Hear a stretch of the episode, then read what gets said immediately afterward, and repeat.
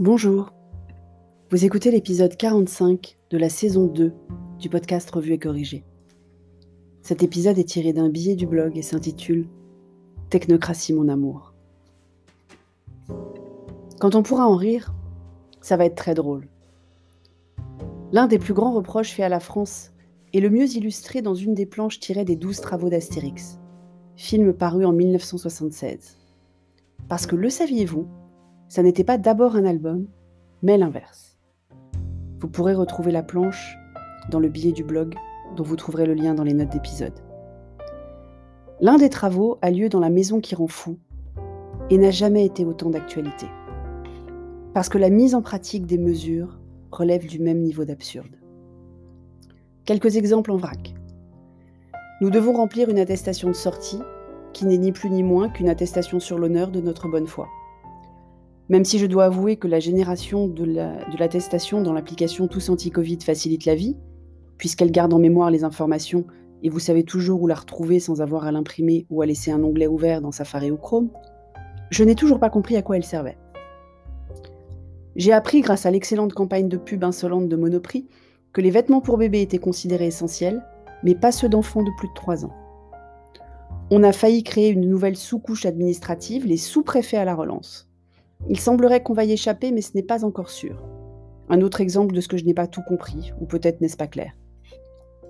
Si vous êtes patron d'une petite entreprise, vous pouvez demander à l'État un versement du fonds de solidarité, mais depuis votre espace d'impôt particulier, pas celui de votre entreprise. Je vais devoir le faire la semaine prochaine, puisque je rentre enfin dans les cases qui m'y donnent droit, vu que ça change tous les mois, mais je ne suis pas sûre de trouver où c'est. Et un exemple de l'absurdité dont nous touchons le fond en ce moment concerne la mise en pratique des mesures d'assouplissement pour le travail de Cher et Tendre. Pour rappel, Cher et Tendre est prof de tennis dans un très beau country club parisien qui essaye de faire au mieux. Franchement, chapeau pour le soutien aux salariés. Tous les employeurs n'ont pas eu la même classe ni bienveillance. Voilà, c'est dit. Depuis les annonces de mardi puis jeudi, tout le monde essaie de comprendre dans quelle mesure les cours collectifs peuvent reprendre, et c'est encore plus bizarre qu'au premier déconfinement. J'ai appris qu'il fallait la parution d'un décret avant de pouvoir donner cours. Tout s'est donc organisé avant la parution officielle qui tardait un peu vendredi soir, alors que les cours pouvaient reprendre dès samedi matin. La pratique libre est autorisée, mais rien n'est dit sur les horaires. Puisqu'en ce moment il n'y a pas de couvre-feu mais un confinement, et dans la limite des 20 km et 3 heures, les membres du club pourraient donc venir jouer dans le respect des règles sanitaires jusqu'à la fermeture normale du club à 23 heures.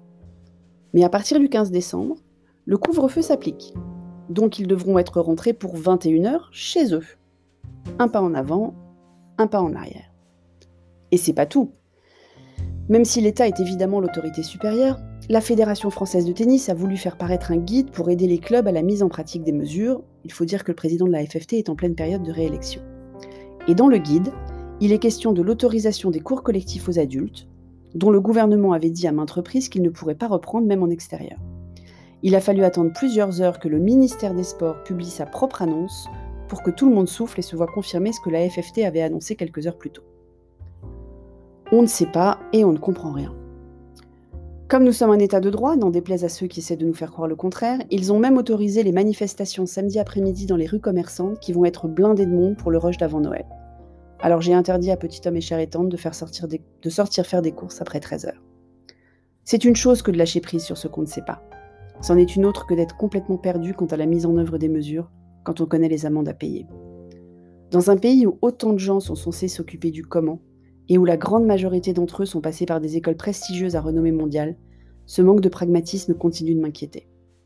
Un peu moins de couches et un peu plus de bon sens ne nous ferait pas de mal. Mais ça n'a pas l'air d'être le sens de l'histoire. On me promet le choc des simplifications des administrations depuis 30 ans maintenant. Fool me once. Merci de m'avoir écouté. Si vous écoutez sur Apple, surtout laissez un commentaire avec vos 5 étoiles. Et sur toutes les plateformes de balado-diffusion, abonnez-vous et partagez. À bientôt.